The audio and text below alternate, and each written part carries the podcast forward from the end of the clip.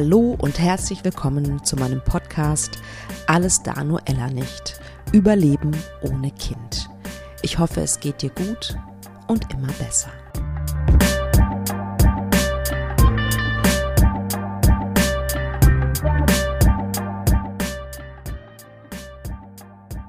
Einen wunderschönen guten Tag oder guten Abend, je nachdem, wann du diese Folge dir anhörst. Schön, dass du wieder dabei bist. Ich habe heute ein wirklich, das hat mich sehr berührt, ein ganz tolles Interview mitgebracht von einer Namensvetterin von mir, Katharina. Katharina hat sich bei mir gemeldet, weil sie gerne die Perspektive erzählen möchte aus der Sicht eines Menschen, der adoptiert wurde. Und sie erzählt wirklich sehr, sehr spannend zum einen, wie sie sich auf die Suche gemacht hat nach ihrer biologischen Familie, was das mit ihr gemacht hat, was das für ein Prozess war. Ähm, sie erzählt auch von ihrer Sehnsucht, von einer gewissen Rastlosigkeit. Ich frage sie, ob das wohl viele oder alle Menschen, die adoptiert sind, ein Stück weit verbindet. Ähm, wir sprechen darüber, warum Adoption immer noch sowas wie ein Tabuthema ist in unserer Gesellschaft. Und ähm, da sie coolerweise äh, Coachin ist für Adoptionen, also das heißt, wenn ihr mit dem Gedanken spielt, wäre Katharina genau die richtige, um mit euch ein paar Fragen zu klären, die ihr euch vorher stellen dürft. Und ähm, ja, sie erzählt auf jeden Fall, warum sie meint, warum es immer noch ein Tabu ist, unfassbar, unfassbarerweise. Also damit ist das Thema ja auch genau richtig in diesem Podcast. Ähm, sie erzählt auch davon, dass sie ihrer leiblichen Mutter acht Jahre lang Briefe geschrieben hat, bevor eine Reaktion zurückkam, was das mit ihr gemacht hat, diese, diese chronische, diese kontinuierliche Ablehnung. Ähm, sie erzählt ganz offen, wie dann auch das erste Zusammentreffen war, auch das erste Zusammentreffen ihrer beiden Mütter. Also es ist wirklich ein unfassbar schönes Gespräch geworden. Katharina hat übrigens auch ähm, ein ganz tolles Buch geschrieben. Ähm, da wird sie was selbst zu erzählen, gleich im Podcast. Und ich verlinke euch das natürlich alles auch in den Show Notes. Also, ich wünsche euch auf jeden Fall gleich viel Spaß beim Hören. Noch etwas in eigener Sache. Und zwar gibt es sehr, sehr bald einen neuen Online-Kurs von mir, einen Minikurs. Der heißt, mache dein Wohlbefinden zu deiner höchsten Priorität. Dieser Online-Kurs ist für Menschen, die sich gerade in der Kinderwunschbehandlung befinden. Und ich habe ja schon ziemlich viele Klientinnen begleiten dürfen in dieser Zeit. Und in diesen kleinen Kurs ist alles reingeflossen, was ich aus den letzten Jahren an Ideen, auch zum Teil mit meinen Klientinnen selber entwickelt habe, ähm, das ist da reingeflossen. Plus es gibt eine ganze Anzahl von Audios, Meditationen, Selbsthypnose, weil ich einfach festgestellt habe, dass mir das selbst auch hilft in anderen Bereichen und ich das sozusagen für die Kinderwunschzeit ein bisschen ja, adaptiert habe und umgeändert habe. Und wenn du da Interesse dran hast, mehr darüber zu erfahren, dann trag dich doch sehr, sehr gerne auf meine Warteliste ein. Auch da findest du den Link in den Show Notes. Aber jetzt erstmal viel Spaß bei diesem tollen Interview mit Katharina. Auch heute habe ich wieder eine ganz spannende Podcast-Gästin, die ich interviewen darf. Und ähm, ich freue mich riesig, dass sie sich bei mir gemeldet hat, weil sie nämlich wirklich mit einem sehr, sehr wichtigen Thema bei mir ist. Herzlich willkommen, meine Namensvetterin Katharina. Hallo Katharina, ich danke dir sehr. Ja, ich freue mich auch total, dass du gleich gesagt hast, ja, ich lade dich sehr gerne ein und ich freue mich jetzt einfach total auf unser Gespräch und auf alles, was ich da heute so zeigen darf. Super schön. Ja, magst du erstmal ein bisschen, ja, dich vorstellen, ein bisschen von dir erzählen? Sehr gerne, ja. Also ich bin Katharina. Mein ursprünglicher Name wäre tatsächlich Katrin gewesen. Ähm, können wir gern auch später noch mal kurz darauf kommen. Ja. Und ähm, ja, ich lebe in Bayern. Ich bin ähm, in Deutschland auch aufgewachsen, bin aber tatsächlich Halbamerikanerin. Also das heißt, ich bin deutsch-amerikanische Adoptierte und ähm, ja, ich bin ganz viele Dinge. Ich glaube, ich erfülle einige Rollen, wie wir alle. Ich bin ähm, Tochter aufgrund meiner Adoption von zwei Frauen, von zwei Vätern, ja, äh, zwei Müttern. Ähm, ich bin auch selbst Mutter einer ähm, 17,5-jährigen Tochter mittlerweile. Ähm, ja, und ich bin so also ein kleiner Freigeist, würde ich sagen. Ich bin Weggefährtin. Also ich denke sowohl im, im privaten Bereich, aber jetzt auch äh, seit einiger Zeit im beruflichen Bereich. Habe im Januar jetzt ganz offiziell auch mein Einzelunternehmen gegründet, ähm, wow, wo ich einfach gut. ganz viele Menschen begleite im, im Thema Adoption, Pflege, aber auch Achtsamkeit, Kommunikation und Trauma. Und ich bin Autorin. Ich habe ein Kinderbuch veröffentlicht ähm, und auch meine eigene Autobiografie geschrieben über meine Adoptions- und Heilungsreise. Und ja, ich bin, ich versuche wow. immer sehr authentisch zu sein. Das ist mir so wichtig. Ich glaube, auch aufgrund meiner Geschichte ist das nicht immer so einfach gewesen für mich. Und deshalb ist es jetzt einer meiner größten Werte in meinem Leben, äh, dem wirklich zu folgen. Und ja, ich glaube, wir sind alle so, so viele Dinge und ähm, aber das war jetzt vielleicht mal ein kleiner, kleiner Einblick. Ganz, ganz spannend, äh, spannend und so viele Fragen, die direkt in meinem Kopf auf, äh, aufploppen. Vielleicht äh, fangen wir mit einer Adoptionsgeschichte an, wenn das okay ist. Ähm, ja. In welchem Alter oder mit welchem Alter wurdest du adoptiert? Ähm, also meine Eltern haben mich abgeholt im Krankenhaus, äh, als ich sechs Tage alt war. Wow, also ganz, ganz klein noch sozusagen. Ähm, genau. War damals, heute, ich habe überhaupt gar keine Zahlen dazu, amerikanisch-deutsche Adoption, ist das etwas sehr Übliches oder eher nicht? Das ist einfach aufgrund der, ähm, der demografischen Geschichte, denke ich, entstanden, weil sehr, sehr viele amerikanische Soldaten ähm, nach wie vor in Deutschland äh, stationiert waren und bis heute ja auch teilweise noch sind. Ähm, und mein leiblicher Vater eben einfach amerikanischer Soldat war, der hier in Deutschland ähm, mit der Army war und ähm, dann eben meine leibliche Mutter kennengelernt hat, die hier in Deutschland ganz normal gelebt hat, Deutsche ist, die jetzt aber auch seit über 30 Jahren mittlerweile in Amerika lebt und auch amerikanische Staatsangehörige ist. Und ähm, genau deswegen ist ganz ein ganz großer Teil meiner leiblichen Familie sozusagen auch in Amerika ähm, ja finden. Genau, und deshalb dieser Begriff deutsch-amerikanische Adoption. Also ich bin jetzt nicht aus Amerika nach Deutschland adoptiert worden, sondern das hat alles tatsächlich in Deutschland stattgefunden mit diesen amerikanischen Wurzeln, aber eben sozusagen. Ja. Genau. Und ähm, sind deine Adoptiveltern offen damit umgegangen, dass du adoptiert bist? Ähm, in einem jungen Alter schon oder hast du es, äh, keine Ahnung, erst als Jugendliche mitbekommen? Das ist natürlich, finde ich, eine ganz, ganz spannende Frage und auch vielleicht eine wesentliche Frage, könnte ich mir vorstellen. Ja, ähm, also ich wusste es irgendwie schon immer. Es hat wohl auch irgendwann dann sehr früh ein Gespräch dazu gegeben, dass ich und mein Bruder adoptiert sind.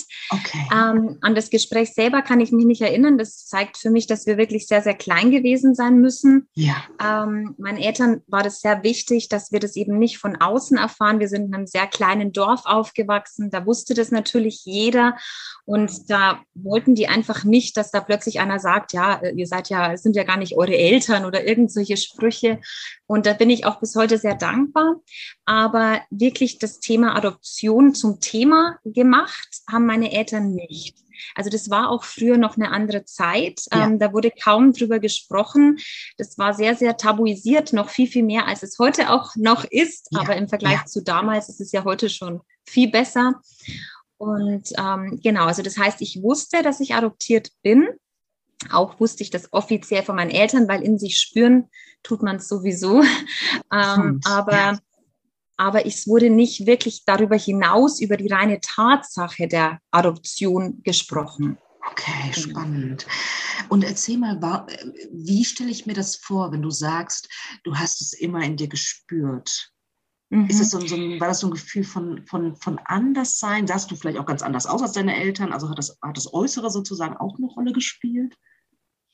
Mm, ich denke jetzt nicht, dass wir uns total ähnlich sehen.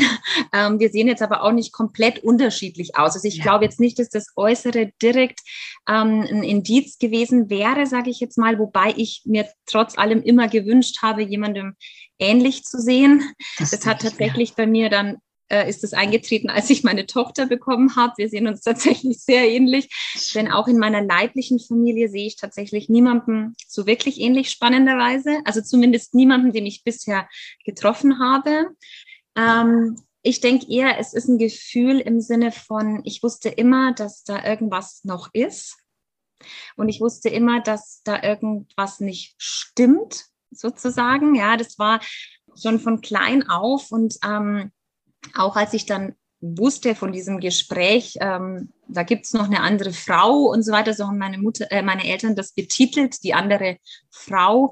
Okay. Ähm, da hatte ich dann auch immer Angst, dass, dass die mich jetzt vielleicht wiederholen könnte oder dass da jemand plötzlich widersteht. Also ich habe mich auch immer nicht so sicher gefühlt, obwohl eigentlich alles sicher war und, und ich eine wunderschöne Kindheit hatte mit ganz viel bedingungsloser Liebe. Und äh, nichtsdestotrotz wusste ich einfach immer, da ist noch irgendwas. Und ich wusste zum Beispiel auch immer, dass es irgendwas mit Amerika zu tun hat, obwohl das niemand wusste, also auch nicht meine Eltern. Ich hatte immer diesen American Dream in mir und habe das auch immer überall erzählt. Ich gehe nach Amerika und in Amerika und Amerika. Und, ähm, und irgendwann dann mit 12, 13, als ich dann erfahren habe, dass ich eben Halbamerikanerin bin, da machte das dann auf einmal Sinn. Total, total. Ja. Und wie hast du das letztendlich erfahren? Ähm, wie stelle ich mir das vor? Hast du, also warst du neugierig und hast gesagt, okay, ich mache mich jetzt auf die Suche und, und dann hast du auch Antworten bekommen, sozusagen offensichtlich. Wie, wie, wie war da der Prozess? Also es war so, dass ich immer schon viele, viele Fragen gestellt habe und ähm, mich das einfach immer beschäftigt hat.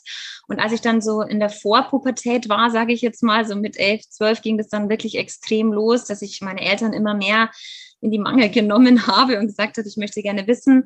Damals haben sie mir auch vieles noch nicht erzählt, was sie eigentlich gewusst hätten, bestimmte Dinge, die in der Akte auch standen, ähm, einfach weil die natürlich Angst hatten, mich zu verlieren. Auch das war natürlich ein Thema, das null begleitet wurde, leider. Ähm, und ich habe dann einfach mich selbst so ein bisschen auf die Suche gemacht. Und irgendwann habe ich dann gesprochen mit der Mitarbeiterin des Jugendamts beziehungsweise des Trägers, der mich damals vermittelt hat, sozusagen. Und die hat mir das dann erzählt, dass ich eben Halbamerikanerin bin und dass auch meine leibliche Mutter schon sehr lange in Amerika lebt und ich da auch Geschwister habe und so weiter und so weiter.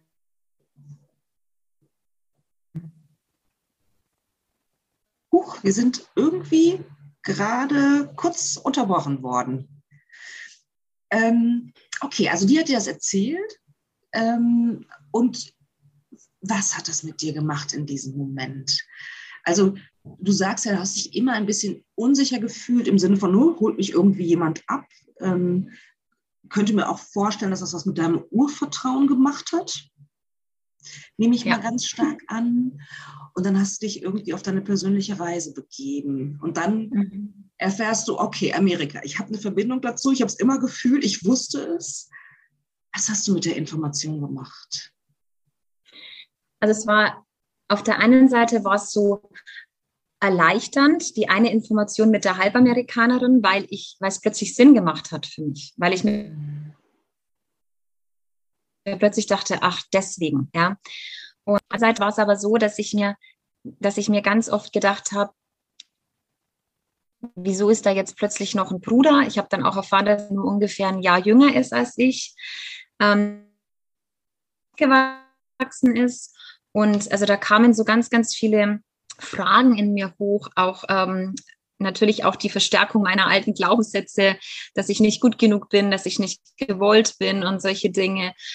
Und auch hier wurde das Ganze eben wieder nicht begleitet. Also weder von meinen Eltern, weil die das gar nicht konnten, die waren da einfach überfordert. Ja. Meine äh, und die Mitarbeiterin des ähm, Adoptionssystems äh, leider auch.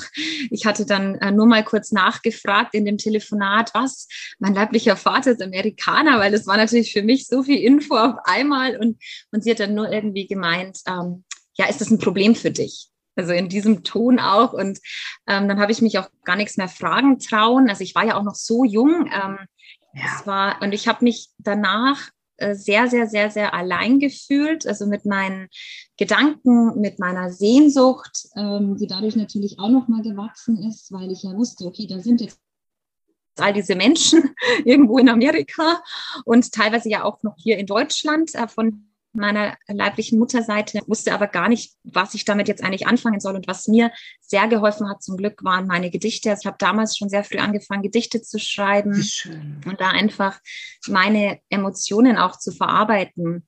Aber es begann wirklich eine sehr, sehr harte Zeit. Meine Teenagerzeit war sehr, sehr geprägt von Sehnsucht, von einem Gefühl von Einsamkeit. Also ich habe ständig auf der Suche nach dieser Zugehörigkeit, die ich ja eigentlich in meiner Familie hatte, aber irgendwie nicht spüren konnte in dem Moment. Ja, also wie gesagt, diese Sehnsucht und dieses, ich muss jetzt unbedingt noch viel mehr erfahren und so weiter, die war dann natürlich ähm, unendlich groß. Und ich habe mich dann auch mit einer Freundin damals auf den Weg gemacht zu dem ehemaligen Elternhaus meiner leiblichen Mutter. Wow. Und wir standen dann vor diesem Haus und haben uns aber nicht klingeln trauen. Und dann kam irgendwann mein leiblicher Großvater rausgestürmt und hat uns verjagt und mit der Polizei gedroht. Das ist, war unglaublich ähm, aufregend und eigentlich auch sehr traumatisierend. Ähm, der wusste natürlich nicht, ähm, wer wir sind. Ja. Und es hat sich dann auch später herausgestellt, nach vielen, vielen Jahren, als wir dann tatsächlich einen Kontakt hatten, dass, dass zu dieser Zeit wohl sehr viele Streuner unterwegs waren, sehr viele Menschen, die ständig irgendwie was wollten und brauchten. Und ähm, ja, er da einfach an einem Punkt war, wo es ihm gereicht hat, sozusagen. Natürlich ist es trotzdem nicht hundertprozentig in Ordnung gewesen. Wir waren ja junge 13-jährige Mädels oder so. Ähm, und meine Freundin hatte damals auch versucht, wirklich mit ihm in den Kontakt zu gehen. Sie hat immer gesagt, dürfen wir uns bitte vorstellen und so, aber oh, keine Chance. Was hat das und, mit gemacht? so der erste Kontakt zu deiner leiblichen Familie, direkt so eine Ablehnung zu erfahren, das stelle ich mir wirklich furchtbar vor das war auch, es war wirklich nicht leicht. Das erste, was ich tatsächlich gemacht habe, ist meine Mama anzurufen. Von der Telefonzelle aus. Es gab ja auch noch keine Handys. Ähm, und habe eben nur noch geweint und habe ihr erzählt, was passiert ist. Und sie war dann auch, ähm, ja, es hat ihr dann auch total leid getan. Und sie hat auch gesagt, oh Mann, und ähm, ja, warum ist das jetzt nur so gelaufen? Und jetzt komm wieder nach Hause und ähm, alles gut. Und yeah ja, sie wusste also davon, dass du äh, dahin ja. fährst und so. Das, das hattest du dann auch schon mit deiner Familie auch besprochen.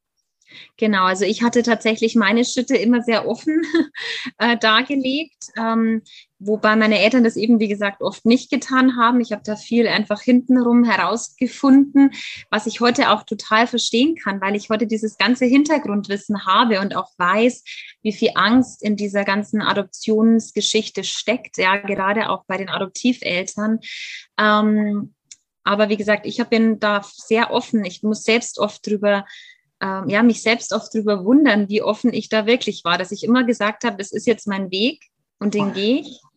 Und ähm, auch wenn es natürlich nicht einfach war und wenn es nicht von jedem immer ähm, positiv aufgenommen wurde oder auch nur annähernd verstanden wurde, aber, ja. aber für mich war das dann klar. Unglaublich. Ja. Also wie, wie stark, äh, ich muss es nochmal sagen, Respekt, wie stark du damals warst und auch, dass offensichtlich deine Intuition, dein Bauchgefühl dir gesagt hat, das ist der Weg, den ich gehen muss. Ich hab, also es mhm. hört sich so an, so, als wenn du gar keine richtige Wahl hattest, sondern es war so ein Drang vielleicht auch. Total. Das ja, und den habe ich auch heute noch. Also das kann man natürlich auch, ähm, eine meiner engsten Freundinnen nennt es auch manchmal Rastlosigkeit, ja, und das ist es vielleicht auch, ja. Also diese tiefe Sehnsucht in mir, ähm, die ist immer da. Also auch wenn ich natürlich jetzt viele Puzzleteile sozusagen schon ähm, füllen durfte in meinem ja. Lebenspuzzle und dennoch ähm, macht das was mit mir nach wie vor und ja. ähm, ja, und es hängen natürlich jetzt auch weiterführend viele Dinge dran, denn auch meine Tochter ist ja jetzt Teil des Ganzen. Also man, Stimmt, wir vergessen ja oft, dass das ja alles generationsübergreifend auch natürlich. stattfindet. Und ähm, ja, von daher ist diese Sehnsucht, dieser Drang, wie du ihn jetzt genannt hast, oder auch diese Rastlosigkeit oder diese Intuition, oder man kann es ja ähm, positiver und nicht so positiv ausdrücken, ähm, die ist auf jeden Fall in mir. Und ich habe es auch tatsächlich nie bereut. Also auch wenn es natürlich auf dieser ganzen Reise unglaublich viele Auf und Abs und auch mehr Ups manchmal gab, ähm, habe ich das trotz allem nie bereut, weil mich das auch alles dahin gebracht hat, wo ich jetzt heute stehe, wo ich den Menschen auch mit meiner Geschichte, mit meinen Erkenntnissen und Erlebnissen helfen kann und deswegen und auch ich selber immer mehr und immer mehr zu mir selber finden durfte durch diesen Weg natürlich auch und das auch nach wie vor tue. Ja. Und deswegen bin ich auch sehr dankbar und sehr demütig eigentlich auch für diese, für diese Reise. Ja, das kann ich mir vorstellen. Ja. Und ähm, ich nehme an, dass du auch Kontakt zu anderen adoptierten Menschen hast. Diese tiefe Sehnsucht, ist das etwas, was euch verbindet? Also haben das andere auch? Mhm. Ähm, also ich muss sagen, als ich aufgewachsen bin, hatte ich tatsächlich kaum Kontakt zu anderen Adoptierten, weil es ja alles so totgeschwiegen wurde und ja. so tabuisiert war in der Gesellschaft. Und dann natürlich auf, ähm, im Laufe meines Lebens und im, auf meinem Weg einfach auch habe ich natürlich immer mehr Menschen auch getroffen, ähm, die auch adoptiert sind.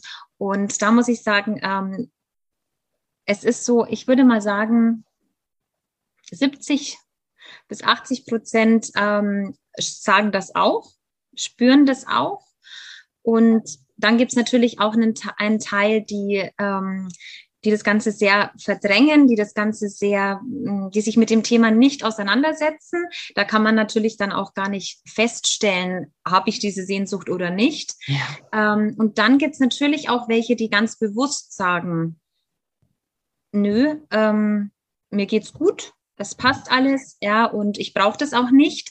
Na, da muss man natürlich dann auch gucken, ist das jetzt, weil ich in der Verdrängung bin oder weil ich es mir nicht anschauen möchte oder ist es wirklich ja. so, weil ich wirklich sage, mir geht's wirklich gut und es ist okay für mich. Ja, also das, da bin ich immer nicht so ganz sicher, was da oft dahinter steht. Aber was ich einfach auch weiß, ist, dass jeder da seinen Weg finden darf, ja, und auch so damit umgehen darf, wie er es eben braucht und möchte Absolut. und für sich auch entscheidet, ja, genau. Aber ein großer Teil, also von den Menschen, die ich kenne, denen ich auch schon gearbeitet habe oder auch persönlich ähm, Kontakte hatte und habe, ist es tatsächlich so, dass diese Sehnsucht sehr ähm, allgegenwärtig ist, sage ich ja, jetzt mal. Ja, ja, das glaube ich. Ja. Ähm, ich bin gleich, erzähl, ich bin gleich gespannt auf, wie, wie deine Geschichte weitergeht. Ich würde ganz gerne noch eine andere Zwischenfrage stellen, weil du es auch schon erwähnt hast. Warum alles in der Welt ist Adoption so ein Tabuthema in der Gesellschaft? Das ist eine super gute Frage. Ich danke dir dafür. Ich weiß es nicht. In unserer Gesellschaft sind ja so viele Themen tabuisiert. Ja. Ähm, bei, bei ganz vielen weiß ich nicht warum. Und ähm, ich glaube, ich habe, es ist halt auch so, dass Adoption ein Thema ist, das ganz wenig erforscht ist, nach wie vor. Also ich habe erst letztens wieder ähm, einen Satz gelesen, dass es irgendwie eins der am allerwenigsten erforschten Themen ist in allen gesellschaftspolitischen ähm, Themen. Äh, überhaupt. Und das äh, verwundert mich extrem. Ich glaube, weil so viel Schuld und Schamgefühle drin stecken. Ja, weil wenn man sich mal anschaut, alle drei Seiten des Adoptionsdreiecks haben ja irgendwie Schamgefühle. Ja, also die leiblichen Eltern, die das Kind ähm, nicht bei sich behalten können oder möchten. Da steckt Scham mit drin natürlich. Dann die ähm, Adoptiveltern, die annehmenden Eltern, die sich vielleicht auch noch ein Stück dafür schämen, dass sie selbst keine Kinder ja. bekommen konnten. Ja. Auch diese Themen stecken da ja mit drin. Oder auch dieses, okay, was denken jetzt die anderen Menschen und, und wie kommt das jetzt alles auch im Umfeld an und so weiter. Auch da steckt sehr, sehr viel Scham. Ähm, und natürlich auch bei dem Kind selbst oder bei dem Adoptierten selbst, weil er natürlich denkt, ähm, mit ihm ist irgendwas nicht richtig vielleicht, ja. warum konnte er nicht einfach da bleiben? Oder dann auch später immer diese Balance zwischen ähm, dieser Herkunftsfamilie und der eigentlich jetzt doch ähm, ja, wie soll ich sagen, Realitätsfamilie, die ja wirklich in meinem Leben ist, ja, ähm, das alles, und dann traut man sich nicht sagen. Also da, da hängen so viele Schamgefühle drin und auch diese Schuld. Ähm, jeder fühlt sich irgendwie immer schuldig auf die eine oder andere Art und Weise. Und ich glaube, das ist auch was, was in der Gesellschaft so ankommt und wo sich Menschen dann auch oft gar nicht sagen trauen. Und weil wir auch so geprägt sind, was Familie angeht. Also jetzt tut sich ja zum Glück endlich ein bisschen was, aber wir sind ja nach wie vor an dem Punkt, wo Familie angeblich so dieses typische Mutter, Vater, Kind und alle leiblich und so sind. Und, ähm, und das ist eben einfach nicht so. Familie ist ja so, so viel mehr. Ja. ja. Und ähm, aber ich glaube, das steckt in vielen noch ganz, ganz tief drin. Und damals sowieso noch, ja, dann ja. kommen, glaube ich, auch so verschiedene Glaubensmuster hinzu, also auch wirklich Religionen. Gerade zu der Zeit, ähm, zu der ich adoptiert wurde, war da auch noch viel mit der Kirche im Spiel natürlich. Und ähm, ja, und ich glaube, es sind einfach so teilweise auch vielleicht politisch gelenkt. Da möchte ich mich nicht zu weit aus dem Fenster lehnen, aber ich meine nur, es sind, ich glaube, es spielt alles so ein bisschen eine Rolle. Und wenn man sich auch geschichtlich, historisch mal anguckt, wie Adoption entstanden ist, ja, und das ist ja einfach auch aufgrund dieses, ich meine, früher haben sich Ehen, wurden Ehen geschieden, wenn es keine Kinder gab. Ja, das muss man sich ja auch mal überlegen. Und dann musste man ja mal irgendwann mit irgendeinem Konzept kommen, wo man da vielleicht was verändert. Aber was das wirklich bedeutet und was da alles dahinter steht, darüber wurde ja lange Zeit gar nicht gesprochen. Ja, das ist ja ähnlich wie mit, ähm, mit pränatalem Trauma oder überhaupt pränatale Entwicklung. Man hat ja lange gar nicht verstanden, was ein Embryo im Bauch auch Absolut. alles schon mitbekommt und erlebt. Und da fangen wir ja jetzt erst langsam an, überhaupt es zu begreifen und uns auch wirklich damit auseinanderzusetzen. Und ich glaube, das steckt alles so drin und dann traut man sich nichts sagen und dann, dann will man ja auch alles so normalisieren. Es ist ja jetzt alles gut und es ist ja jetzt alles okay und normal. Ja, und ja, ich glaube, deswegen, ne? Mhm. genau. Und ich glaube, deshalb wurde das, wurde das so tabuisiert, das Thema. Ja. Und ähm, und ist es nach wie vor. Also das erschreckt mich immer und immer wieder, ähm, wie tabuisiert es tatsächlich immer noch ist. Genauso wie ja auch der unerfüllte Kinderwunsch nach wie vor tabuisiert ja. ist. Ja. Ähm, und wie gesagt, auch da tut sich zum Glück langsam was, auch durch Menschen wie dich zum Glück, ja. Aber ähm, aber es ist ein harter, langer Weg. Offensichtlich. Also man hört, du hast dir da definitiv schon länger zu Gedanken gemacht. Finde ich sehr, sehr klug, was du sagst. Und äh, könnte ich mir sehr, sehr gut vorstellen, ne, dass diese Theorien, die du da aufgeworfen hast, dass das Gründe sind, ähm, warum es tabuisiert ist. Und insofern äh, gut, dass es auch dich gibt. Und ähm, ne, dieser Podcast soll auch das aufbrechen. Das finde ich unfassbar ja. wichtig. Okay, dann, wenn du magst, dann nimm uns doch nochmal mit in deine Jugend. Also die erste Kontaktaufnahme zu deiner leiblichen oder zu deiner Ursprungsfamilie, sagt man wahrscheinlich, ne? lief jetzt nicht so wahnsinnig gut. Und ich nehme an, das hat dich wahrscheinlich erstmal ein bisschen demotiviert. Wie, wie, wie hast du dich wieder berappelt und wie ging es dann weiter? Ja, also das hat mich tatsächlich sehr demotiviert. Am Anfang hatte ich dann auch so dieses typische Teenager-Trotz-Verhalten ähm, und habe dann gesagt, ja, wenn die mich nicht wollen, dann können die mich mal so ungefähr, ja, dann will ich auch nicht mehr. Und habe dann erstmal tatsächlich ein paar Jahre das im Außen, sage ich jetzt mal, ruhen lassen. Im Innen natürlich überhaupt nicht, aber so im Außen. Ich habe mich nicht mehr weiter auf die Suche gemacht. Ich habe das einfach liegen lassen sozusagen. Und dann äh, passierte 9-11. Und ich wusste ja dann nur, ich habe Familie in Amerika. Ich wusste aber nicht, wo und wer und was. Und, ähm, und dann hatte ich plötzlich totale Verlustängste, die ja sowieso in mir stecken, aber die dann ganz, ganz schlimm wurden, weil ich irgendwie plötzlich Angst hatte, es könnte ja jemandem in meiner Familie, auch in der weiterführenden Familie, ähm, was passiert sein. Natürlich. Ja, das war ja dann in allen Medien und in allen. Und dann habe ich damals ähm, noch wieder mal das Jugendamt ähm, kontaktiert und habe dann ähm, halt gefragt, ob es nicht irgendwie eine Möglichkeit gibt, da irgendwie einen Kontakt herzustellen. Aber dadurch, dass es eine geschlossene, eine Inkognito-Adoption war, ähm, hatten die erstens mal nicht viel Informationen. Ähm, meine leibliche Mutter war außerdem unbekannt verzogen, also nur Amerika stand in der Akte, aber nicht wohin.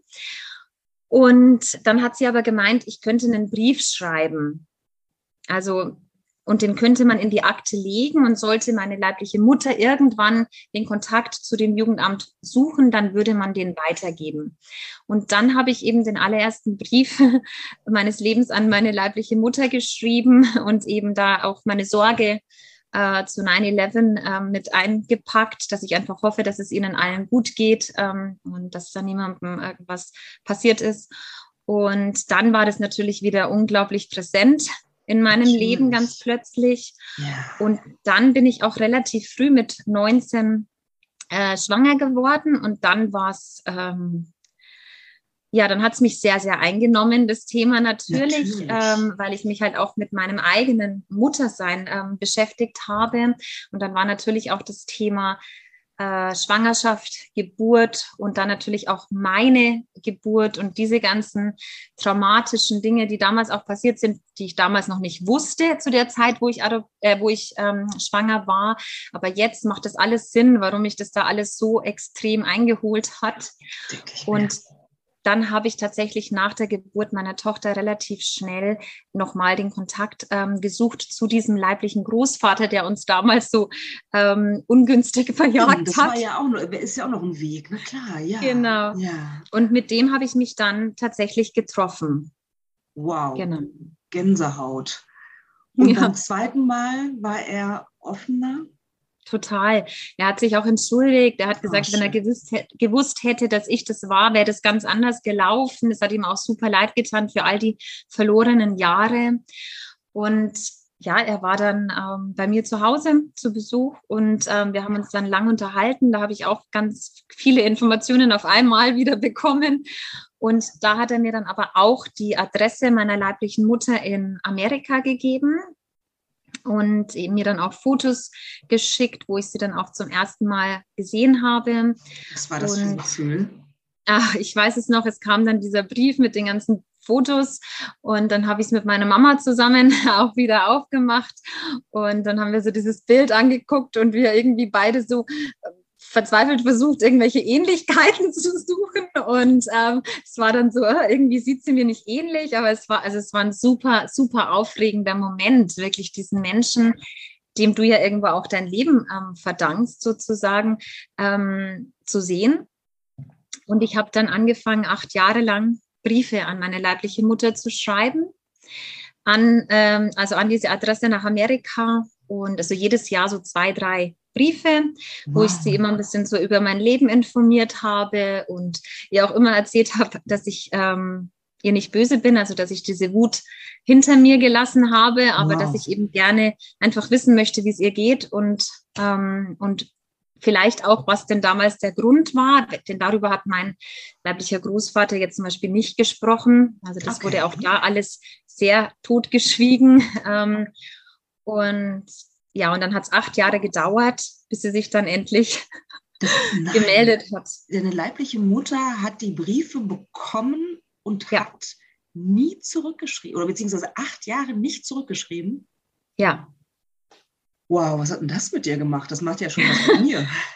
Ja, also ich war ja dann selber Mama. Das heißt, ich ähm, ich war sehr beschäftigt mit der Erziehung meines Kindes natürlich und meiner ganzen Aufarbeitungsgeschichte. Und ich bin in dieser Zeit auch sehr stark in meine eigene Heilungsreise eingestiegen. Also ich habe mich sehr viel mit mir auch beschäftigt und mit meinen Traumata, mit meinen Wunden, mit meinen Themen. Da ganz, ganz viel auch an mir gearbeitet und natürlich zusätzlich auch ähm, eben mein Kind großgezogen. Und ähm, ich muss sagen, es hat mich natürlich sehr traurig gemacht. Es gab oft Momente, wo ich mich natürlich wieder, ähm, ja, rejected all over again, sage ich immer gerne. Ja, also immer diese Ablehnung, immer und immer wieder. Ja. Jedes Mal schickst du den Brief weg mit dieser tiefen Hoffnung in dir und nie kommt eine Antwort. Ich habe sogar einmal geschrieben, wenn du keinen Kontakt möchtest, dann schick mir doch einfach den Brief zurück. Ja, ja damit ich einfach ja. irgendein Zeichen habe, weil ich wusste ja auch nicht, kommen die Briefe überhaupt an oder werden sie vielleicht auch abgefangen? Ich kannte ja auch ihren Mann nicht. Ich, ich wusste ja gar nicht, in welcher Konstellation sie wirklich lebt oder ob, ob wie das alles halt läuft und passt. Ich wusste gar nichts, ja. Und ähm, aber auch es kam auch nie ein Brief zurück. Und ähm, denn dein Großvater, deinen leiblichen Großvater darauf angesprochen? Hat er irgendwas dazu gesagt oder hat er sich komplett rausgehalten? Also ein ähm, Grund, warum diese Adoption ähm, überhaupt passiert ist und warum das alles so kam, wie das kam, ist tatsächlich die Tatsache, dass in meiner leiblichen Herkunftsfamilie hier in Deutschland nicht miteinander gesprochen wurde. Okay, ein und auch teilweise noch wird. Mhm. Genau, das ist ja in ganz vielen Familien so. Ja, absolut. Und das ist einfach, das wurde so als dieses große Geheimnis. Ich war dann weg und dann wurde nicht mehr drüber gesprochen und ähm, wir wissen ja auch bis heute nicht, ähm, was eigentlich genau passiert ist äh, und, und wie das überhaupt alles zustande kam. Ähm, und das weiß ich eben jetzt alles, seit ich den Kontakt zu meiner leiblichen Mutter habe. Aber ich verstehe daher auch sehr gut, ähm, warum sie so lange nicht konnte. Also sie war so in sich selber auch gefangen und auch sehr schwer traumatisiert. Na klar. Ähm, ja. Und ich glaube, sie sagt es heute oft, ähm, sie hat gar nicht gewusst oder sie hätte gar nicht gewusst, wie sie mit mir umgehen soll oder was sie mir sagen soll. Sie war so in ihrer, auch wieder, sind wir wieder bei der Schuld und Scham, ähm, so in sich gefangen. Sie hat die Briefe dann immer gelesen und lag dann mehrere Tage im Bett und hat nur geweint. Dann hat sie die Briefe wieder in ihr Nachttischchen gepackt und hat äh, so getan, als wäre nie was gewesen. Ja, life goes on. Und sie hat auch immer gesagt, wenn ich näher gewohnt hätte, also wenn ich zum Beispiel auch in Amerika gewesen wäre oder in der Nähe, dann wäre das wahrscheinlich gar nicht so einfach, in Anführungszeichen, gewesen, mich da immer wieder in die Schublade zu legen. Aber dadurch, dass ich ja so weit weg war, hat sie sich ja, irgendwie eingeredet, das ist, da passiert die, das, da geht eh nichts weiter und da wird eh nichts draus und die kann ja eh nicht plötzlich vor meiner Tür stehen und keine Ahnung. Und, und dann hat sie es wieder verdrängt. Also so wie sie es eigentlich ihr ganzes Leben verdrängt hat, hat sie es dann ja. auch noch mal weitere acht Jahre. Ähm, Unglaublich, dieser Verdrängungsmechanismus äh, in uns Menschen, der, der ist äh, zum Teil so unglaublich stark. Wahnsinn. Ja, total. Nach acht Jahren kam ja dann irgendwas. Ich weiß, ich stand sie bei der, vor der Tür, kam endlich ein Brief. Was war das nach acht Jahren? Wie das war mein 29. Geburtstag. Wow. Und ich war mit meiner Tochter im Schwarzwald und auf einmal habe ich über Facebook ähm, damals eine Nachricht bekommen von ihr, ähm, dass sie in zwei Wochen in Deutschland ist mit ihrem Mann und dass sie mich gerne treffen würden. Wow. Hast ja. du geweint? Was, du, was, was, was war so deine erste Reaktion? Die erste Reaktion war auch hier wieder meine Mama anzurufen. Also es ist wirklich ein Pattern. und ähm, ich habe ihr das dann erzählt und sie hat dann gesagt, ja, ist doch das, was du immer wolltest. Ja, und ähm, ja, und dann habe ich mich eigentlich sehr, sehr viel mit mir auch beschäftigt, habe sehr viel gejournalt und einfach überlegt, okay, was will ich jetzt eigentlich nach all diesen Jahren und wo stehe ich jetzt eigentlich und wo möchte ich mich eigentlich auch treffen, wenn und wie und was mache ich auch mit meiner Tochter? Ja. Ja, also ja. die ja auch dann schon neun Jahre alt war oder fast ja. neun Jahre. Und ja, das waren alles so, da war ich dann froh, dass ich diese zwei Wochen hatte, um mich vorzubereiten. Und dann kamen sie, ich habe sie dann zu mir nach Hause eingeladen, weil ich für mich beschlossen habe, das ist mein sicherer Ort ja, und da könnte ich auch sagen, okay, ihr müsst jetzt gehen, wenn irgendwas wäre. Ähm, und genau, und dann kamen sie zu mir und wir haben uns zum ersten Mal gesehen und ähm, oh, ja. Das stelle ich mir sehr emotional vor, den Moment.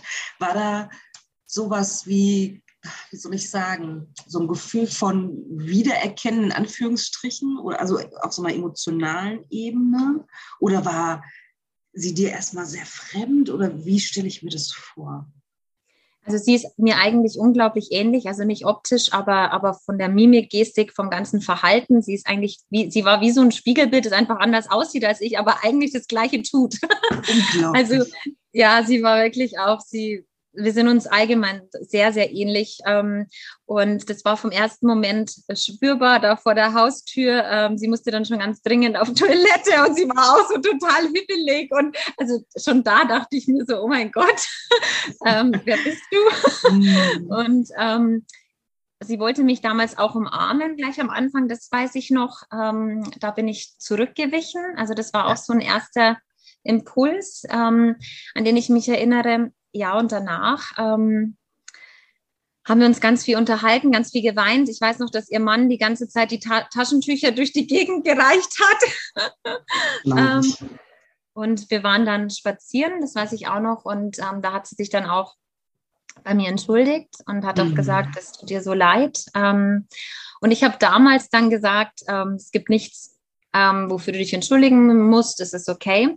Und das hat mich dann aber danach lange Zeit äh, beschäftigt und wir haben das jetzt auch vor zwei, drei Jahren dann nochmal ausgeräumt, haben da nochmal, also wir haben mittlerweile eine sehr, sehr enge und sehr ehrliche Beziehung zueinander, wow. vor allem, weil sie haben dann fünf Jahre in Deutschland gelebt, tatsächlich, sie und ihr Mann aufgrund der Army war der hier. Ähm, und ja, wir haben uns dann regelmäßig getroffen und wir haben irgendwann einfach uns hingesetzt und haben gesagt, okay, wir wollen beide diese Beziehung und wir wollen beide aber eine ehrliche Beziehung und wir wollen hier nicht tiptoen äh, um uns rum und, ja, ja. ähm, und der Elefant steht da im Raum, sondern ja. wir wollen, wenn, dann ehrlich sein. Und ja, und in so einem Gespräch habe ich ihr dann auch irgendwann mal gesagt, naja, also da habe ich mich auch damals sehr, sehr viel nochmal mit Vergebungsarbeit auch beschäftigt, also mhm. mir selbst gegenüber, aber auch anderen Menschen gegenüber. Und da habe ich ja auch nochmal ganz klar gesagt, ähm, dass ich damals gesagt habe, dass es nichts gibt, für das du dich entschuldigen musst, war nicht richtig. Ja, denn ähm, ich habe dir das verziehen, ich vergebe dir das und das ist okay. Und ja. ich bin so dankbar für das, was wir jetzt haben. Ja, aber ähm, das, was damals passiert ist, ist nicht okay deswegen ja, und du bist trotzdem auch verantwortlich und ja. so weiter, ja. ja. Und da hatten wir damals noch mal sehr, sehr gute Gespräche.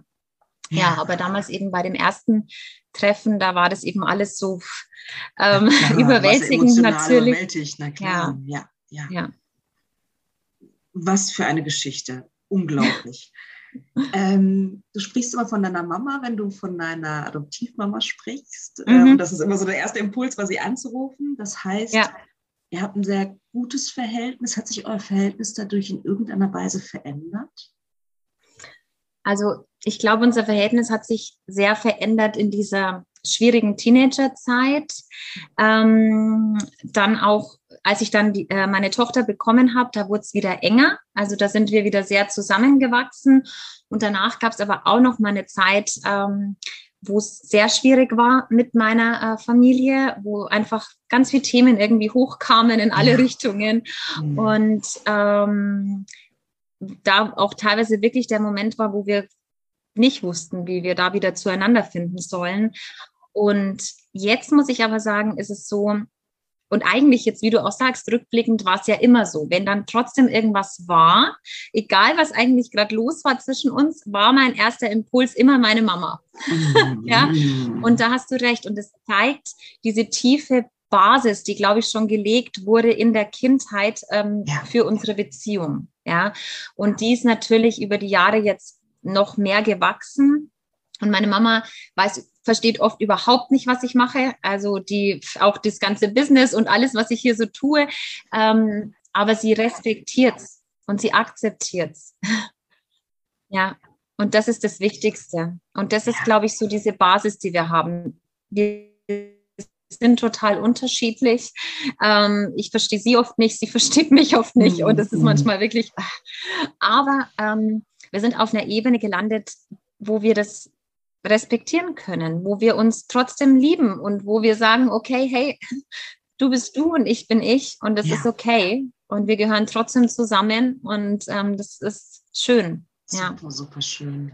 Und meinst du, deine Mama hat inzwischen die Angst überwunden, dass sie dich verlieren könnte an ja. deine biologische Mutter? Ja, die haben sich ja auch mittlerweile schon mehrmals getroffen. Ah ja, okay. Und ähm, ja, auch in der Zeit, als die dann hier fünf Jahre gelebt haben, ähm, haben wir uns immer wieder mal bei meinen Eltern dann auch getroffen und so weiter. Und letztes Jahr, als mein Kinderbuch rauskam, habe ich so eine kleine Book Release Party gemacht und da war meine leibliche Mom gerade zufällig aus Amerika zu Besuch und dann waren die da auch wieder alle zusammen und ja. ähm, das ist super schön und auch das erste Treffen meiner beiden Mütter ähm, war unglaublich schön. Ja. Also die haben sich da beide beieinander bedankt und ähm, also es war sehr, sehr emotional und ähm, ja, hat auch vieles, glaube ich, heilen lassen oder, oder ja, Angest Heilung angestoßen, auf jeden Fall in alle Richtungen. Und ähm, Wahnsinn. Ja. Oh, ich könnte dir stundenlang zuhören. Wahnsinn. Super, super spannend. Danke für deine Offenheit. Ähm, magst du mit uns teilen, ähm, warum deine Mom dich weggegeben hat, weggeben musste? Ja, ähm, also mein leiblicher Vater war ja amerikanischer Soldat und ähm, das war keine wirkliche Beziehung, die die miteinander hatten. Das war einfach mehr oder weniger eine Affäre, so nenne ich es jetzt mal. Ja. Und als sie dann irgendwann erfahren hat, dass sie schwanger ist, das hat sie auch relativ spät dann auch ähm, erst gewusst, ähm, war dieser, dieser Vater sozusagen nicht, nicht greifbar. Ja, sie durfte ja auch gar nicht auf die Base. Die haben sich ja immer nur in irgendwelchen Clubs getroffen und so weiter und so fort. Also da war ja, die Army ist ja auch wirklich ein ganz eigenes Thema. und sich, ne? mhm. ja, und deswegen war das einfach schwierig und dadurch gab es nicht, es gab ja auch diese ganzen Handys und alles gab es ja noch nicht. Sie hat dann da mal versucht anzurufen und irgendwie was herauszufinden. Sie hatte aber auch sehr wenige Informationen natürlich über ihn. Und also das heißt, es war quasi kein Vater greifbar. Und jetzt ist es so, dass äh, meine leibliche Mutter in einer sehr christlichen Familie aufgewachsen ist, ähm, wo das natürlich hm, gar nicht ging, da keinen Vater zu haben. Und es wurde dann eigentlich die ganze Schwangerschaft, die eben sehr, sehr traumatisch war, sowohl für mich als auch für meine leibliche Mutter, ähm, ja, es wurde, es gab eigentlich immer nur Streit. Es, es wurde darüber gesprochen, dass dieses Kind nicht da sein kann und darf und soll, aber nicht darüber, was man jetzt eigentlich macht oder was die Lösung ist. Und das heißt, ich bin dann, ähm, in, als ich geboren wurde, wir wissen bis heute nicht hundertprozentig genau, wo ich geboren bin. Meine leibliche Mutter geht davon aus, dass es kein Krankenhaus war. Meine Adoptionsvermittlungsstelle glaubt das mittlerweile auch. Also das ist alles sehr, sehr schwammig.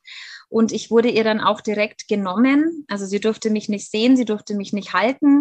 Und sie hatte zu dem Zeitpunkt wohlgemerkt noch nichts unterschrieben. Also es gibt erst viel, viel später eine Unterschrift von ihr mhm. in den mhm. Akten. Und ähm, die Akten sind sowieso äh, ein ziemliches Chaos.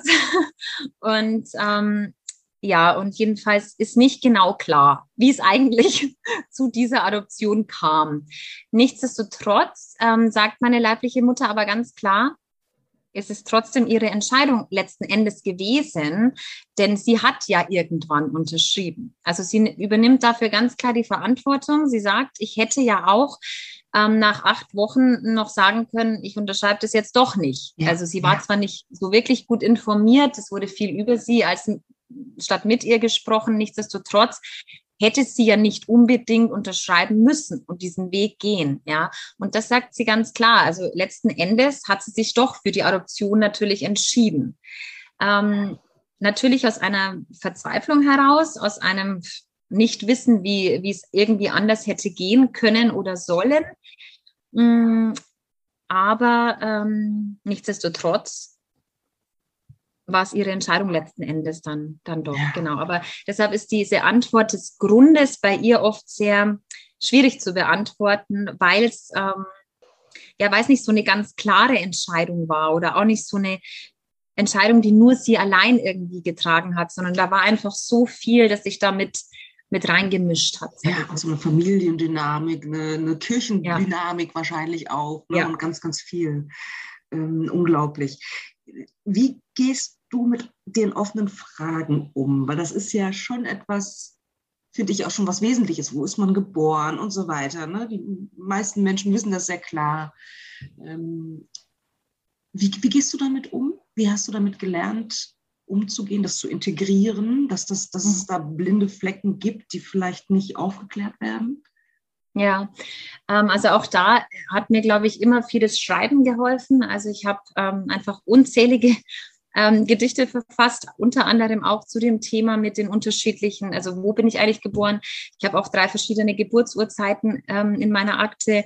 Ähm, also das ist alles so, das, da habe ich das alles in dem Gedicht Time äh, mal verarbeitet. Ich habe das hilft mir sehr, überhaupt die Beschäftigung eben, wie ich schon sagte, über viele, viele Jahrzehnte mit mir selber, also mit meiner eigenen Geschichte, dass ich da einfach für mich auch so einen Frieden immer mehr finden darf. Mm, und jetzt natürlich auch, ähm, mit meiner Vision da wirklich aufzuklären über das Thema, ja, dass ich einfach sage, hey, ähm, das muss nicht unbedingt noch so ganz, ganz vielen äh, Kindern passieren und ja, ähm, ja, ihr, ihr, dürft da wirklich offen damit umgehen und es ist auch wichtig für die Kinder, da einen Bezug dazu zu haben und da auch mehr Antworten als vielleicht Fragen ja. ähm, in ihrem Leben irgendwann zu finden. Deswegen ist mir auch der Begriff Biografiearbeit so wichtig von Anfang an ähm, und deswegen auch mein Kinderbuch, wo ich einfach wirklich mal darauf hindeuten wollte, okay, was sind eigentlich die Gefühle von so einem adoptierten Kind und warum ist es so wichtig, auch die leibliche Familie einen Teil sein zu lassen in diesem Konstrukt ähm, und dass man einfach, wenn man adoptiert ist, zwei Familien hat.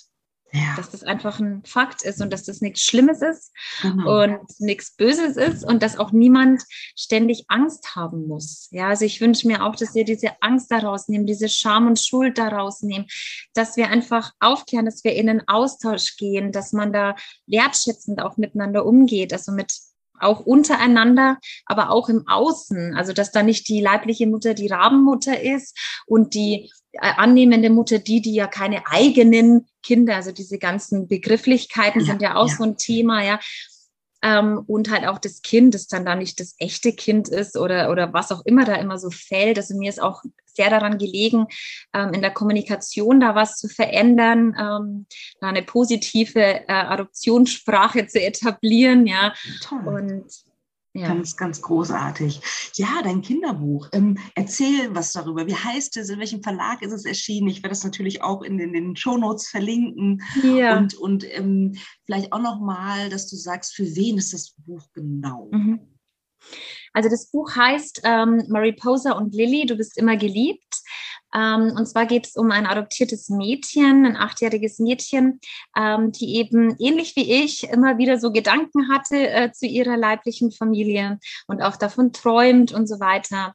Und äh, sie dann auch noch in der Schule angesprochen wird von einem anderen Mädchen, wie das denn so ist, adoptiert zu sein und so weiter. Ja. Und sie dann eigentlich ganz traurig und verzweifelt ähm, an ihrem Lieblingsort einen Schmetterling trifft, ähm, die Lilly ähm, und die ihr dann erzählt, dass sie eben ihr Helfertier ist ähm, und, und, nicht nur ihr, sondern eben für alle Adoptiv- und Pflegekinder und dass sie eben immer geliebt ist und dass mhm. äh, sie einfach diese beiden Familien hat und die erklärt ihr ein bisschen diese Komplexität, aber auf kindliche Art und Weise. Ja. Das Buch ist ähm, auch geschmückt mit positiven Affirmationen. Es geht auch viel darum, dass wir verstehen, dass wir in uns selbst zu Hause sein dürfen und dass wir uns selber auch lieb haben dürfen, ganz egal, was im Außen so wackelt und los ist. Und deswegen auch, du bist immer geliebt, ja, egal, egal was los ist. Und ähm, das Buch äh, ist ein Kinderbuch für Adoptivkinder natürlich und Pflegekinder, aber äh, und deren Eltern, aber auch weit darüber hinaus. Also für mich ist es ein ähm, Aufklärungsbuch, ein Mutmachbuch, aber eben auch für die ganze Gesellschaft. Ja, also um auch dieses Thema eben zu enttabuisieren und da ein bisschen mehr Aufmerksamkeit drauf zu legen. Und so wie alle Diversitätsthemen, die jetzt nach und nach zum Glück langsam auch in der Kinderliteratur ähm, ankommen, äh, soll auch dieses Buch damit eintauchen, weil man immer wieder auf Kinder treffen wird, die adoptiert sind, die in Pflege groß werden und so weiter. Und dass man da einfach auch ein Bewusstsein dafür schafft. Also dafür habe ich es auch geschrieben. Also es ist wirklich so ein Buch für eigentlich alle Menschen, ja, egal ob wir adoptiert sind oder nicht. Und ich habe es im Eigenverlag veröffentlicht tatsächlich, ähm, vor allem aus dem Grund, weil ich es nicht verändert haben wollte. ähm, weil es werden ja oft dann Namen verändert oder auch Bilder und ich habe mir extra eine professionelle Kinderbuchillustratorin wow. geholt, die das wirklich so toll gemacht hat. Die hat wirklich verstanden, was ich ihr da erzähle. Und ich hätte es, wenn ich dieses Talent des Zeichnen und Malens hätte, hätte ich es nicht besser malen können. Ja. Und deshalb ist es für mich ähm, ganz wichtig gewesen, dass es einfach so bleibt, wie es gedacht ist, sage ich jetzt mal. Und auch der, die Namen Mariposa und Lily, also die stammen aus der Mormonentulpe, die heißt auf Englisch Mariposa Lily. Und das ist ähm, eine Pflanze, die wirklich auch, äh, wenn es draußen wackelt und alles ganz, ganz schwierig ist und schlimme äußere Umstände, dann kann die trotzdem zwischen Gestein hervorwachsen sozusagen. Und die Blütenessenz der Mariposa Lily wird auch oft mit Familie in Verbindung gebracht, mit Kindheitsverletzungen heilen, mit Liebe geben, Liebe nehmen können, annehmen können und auch mit Mutter-Kind-Verhältnissen und dadurch eben natürlich auch mit Adoption und Pflege. Und deshalb waren mir auch diese Namen so unglaublich ja, wichtig. Natürlich. Genau. Wow, das berührt mich sehr. Dieses Du bist immer geliebt ist äh, wirklich wunderschön, wundervoll. Und du Danke. hast am Anfang auch ähm, was gesagt, dass du auch deine Autobiografie gerade schreibst oder geschrieben hast. Ja, ich habe sie geschrieben und ich habe wow. sie äh, auch jetzt bei mehreren Verlagen eingereicht. Fingers are crossed. Ja, ja. toll. Ähm, ja, äh, das ist natürlich auch was, was nicht jeder äh, Verlag sich trauen wird und was auch ja, ähm, leider, ne? mhm. natürlich auch bei, ähm, bei geringen Instagram-Reichweiten schwierig ist. Wir wissen, wie das läuft. Ja, das ist trotzdem im Endeffekt geht es um Geld, es geht, es ja. geht natürlich um Auflagen und so weiter. Aber nichtsdestotrotz wollte ich es trotzdem probieren. Natürlich. Weil ich tatsächlich bei dem Buch nicht so sehr an irgendeinem Titel hänge oder an irgendeinem Bild, das da jetzt unbedingt vorne auf dem Cover sein muss, sondern da geht es mir wirklich rein um den Inhalt. Ähm, und auch das ist etwas, was es, glaube ich, so noch nicht gegeben hat, weil erstens mal ich als Adoptierte natürlich erzähle, aber auch eben meine ganzen Heilungswerkzeuge, meine Sachen mit reinbringe und weil ich auch ganz, ganz viele mh, mm, Gedichte mit drin habe, die ich persönlich gerne auch mit Musik hinterlegt hätte. Ich habe da auch schon ein paar machen lassen mit einem äh, befreundeten Pianisten, weil das einfach ja, diese Gedichte sind auch Teil meines Lebens. Die haben mich durch mein Leben begleitet und so begleiten sie jetzt auch diese Autobiografie quasi durch das ganze Buch. Und ja, ich glaube, dass es, dass es einen Unterschied machen könnte äh, für viele Menschen, ähm, auch hier wieder, egal ob adoptiert oder nicht, weil diese Sehnsucht nach Ankommen, nach Zuhause, nach äh, Zugehörigkeit, die steckt ja in uns allen. Natürlich, ja. absolut. Wow, ich bin begeistert. Ich bin mir sicher, du wirst einen Verlag finden. Ja, hört danke. Sich, hört sich großartig an. Wahnsinn, schön. Ähm, würdest du selbst ein Kind adoptieren? Ja, ich habe mir darüber viele Gedanken schon gemacht. Ähm, ich bin ja relativ früh Mama geworden. Deshalb ähm, hat sich die Frage dann erstmal gar nicht gestellt, natürlich. Ähm, dadurch, dass ich auch alleinerziehend bin, ähm, war das dann auch tatsächlich so, dass das auch länger äh, gar nicht die Frage war, überhaupt nochmal Kinder oder wie ja. oder was. Ähm, was ich aber in den ganzen Jahren und vor allen Dingen, seit ich da auch beruflich jetzt tätig bin und Menschen begleiten darf, immer mehr spüre, ist, dass es ja so, so viele Kinder gibt auf dieser ganzen Welt, die niemanden haben. Ja, also das ist auch so ein Herzensthema von mir, weil mich das so berührt. Ja, die, es gibt so viele Pflegekinder, es gibt so viele Heimkinder, es gibt so viele Kinder, die wirklich, ja, buchstäblich niemandem haben und um die sich niemand kümmert. Und da denke ich mir schon manchmal, ja, also ich denke, wenn, wenn dann hätte oder würde ich äh, ein älteres Kind auch ähm, mir, also das, das, ist das, was mir immer wieder so kommt. Ich traue es mir nicht zu, jetzt momentan allein ja, mit einer, ja. mit einer Teenager-Tochter ja, und, und, ohne Partner und so. Aber das ist so, wo ich mir oft denke, oh Mann, irgendwie helfen da. Also ich meine, ich, ich versuche ja schon durch meine Arbeit auch zu helfen und so weiter. Aber, aber das ist sowas, wo ich mir oft denke, da könnte man, ja, da könnte man noch so viel mehr ähm, auch geben und, und, und tun. Und ähm, ja, ja ist eine spannende tu, Frage. Ja, aber du tust ja schon ganz, ganz viel durch, dadurch, dass du sichtbar wirst, durch deine Arbeit ja. und, ne, also insofern toll. Was würdest du, weil, weil wahrscheinlich viele den Podcast hören und wenn man so einen unerfüllten Kinderwunsch hat oder gerade sich in dieser Kinderwunschzeit befindet, dann ja. stellt sich diese Frage früher oder später. Ähm, ja. Nicht nur von sich aus, sondern diese Frage kriegt man auch immer wieder, die wird auch von außen an einen herangetragen. Mhm. Was würdest du Paaren sagen, die gerade überlegen, ob sie adoptieren möchten oder auch mhm. nicht? Dass sie sich wirklich ähm, damit auseinandersetzen sollen, warum sie das möchten.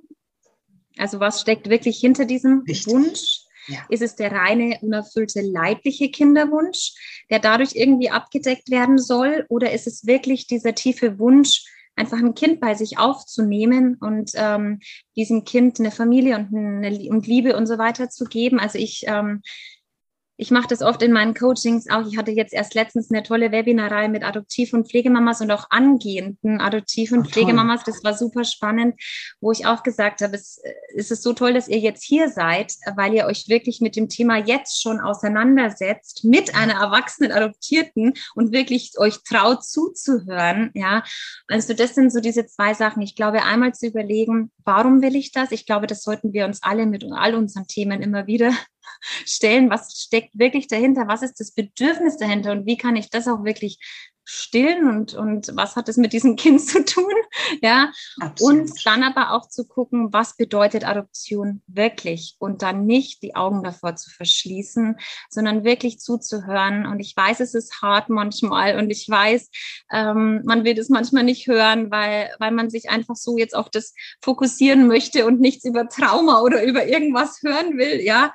Ähm, aber dass man einfach sich wirklich überlegt, okay, warum will ich das? Und wenn ich es wirklich will, aus den, aus meinem ehrlichen Bedürfnis heraus, ja, dann mich auch wirklich ehrlich damit auseinanderzusetzen und dem Ganzen auch Raum zu geben. Vorher währenddessen und danach. Ja. Großartig, wahnsinnig wichtig, finde ich nämlich auch, dass man sich ganz genau damit beschäftigt, mit sich selbst beschäftigt. Ne? Was, ja. was, was sind da die Hintergründe? Warum will ich das tun? Vielen, vielen Dank dafür. Großartig.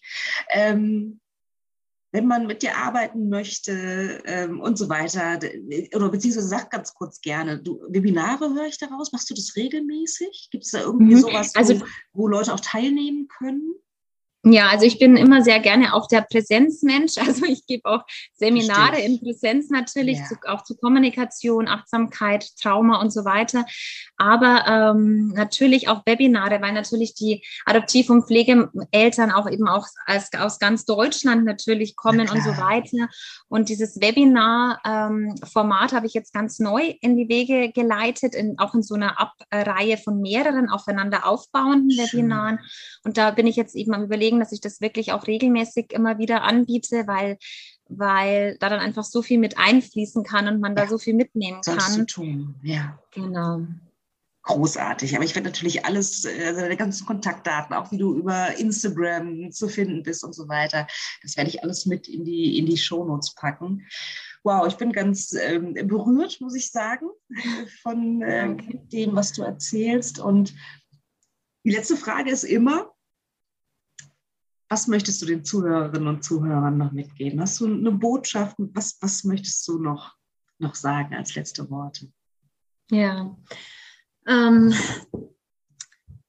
ja, ich glaube, also nach allem, was ich erlebt habe und nach wie vor erlebe, mit mir, mit meiner Geschichte, mit meiner Tochter, mit allem, ich glaube, das Wichtigste ist, trau dich wirklich, dich mit dir auseinanderzusetzen. Ja, schau hin, was sind deine Themen, worum geht es bei dir, wofür bist du vielleicht hierher gekommen, ja, warum waren die Sachen, die bisher in deinem Leben waren, in deinem Leben?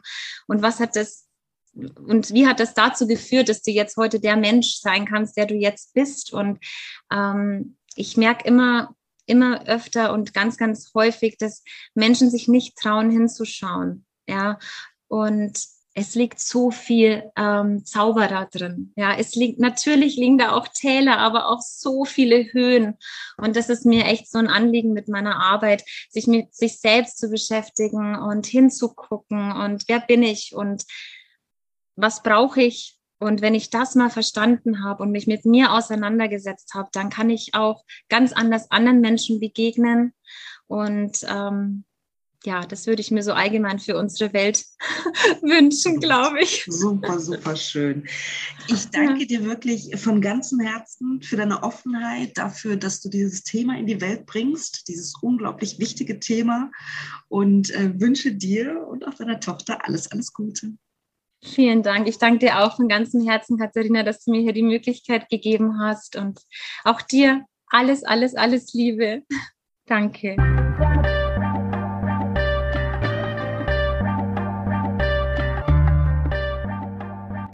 Wie immer interessiert es mich sehr, was ihr denkt.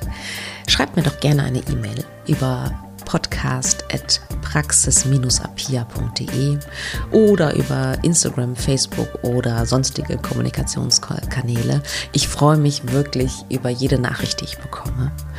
Und ja, vor allen Dingen freue ich mich natürlich auch, wenn du wieder Zeit mit mir verbringen willst beim nächsten Mal bei Alles da, Noella nicht. Überleben ohne